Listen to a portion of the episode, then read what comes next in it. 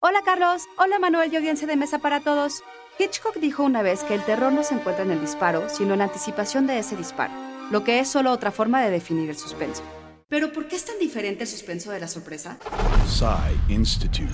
Masterpiece, your life. There's always been this dispute between suspense and surprise. En la famosa entrevista que tuvo con François Truffaut, el amo del suspenso explica que la diferencia es muy sencilla.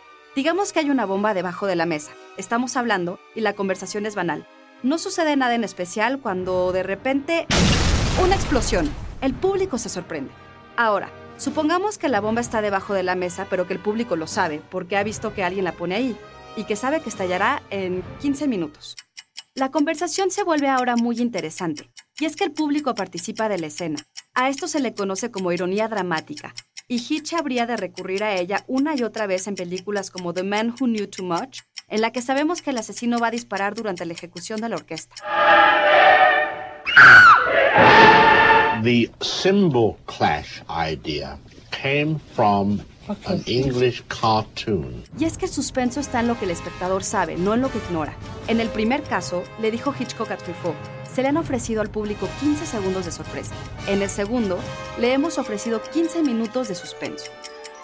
Texto por Antonio Camarillo. Yo soy Ana Goyenechea y nos escuchamos en la próxima cápsula SAE.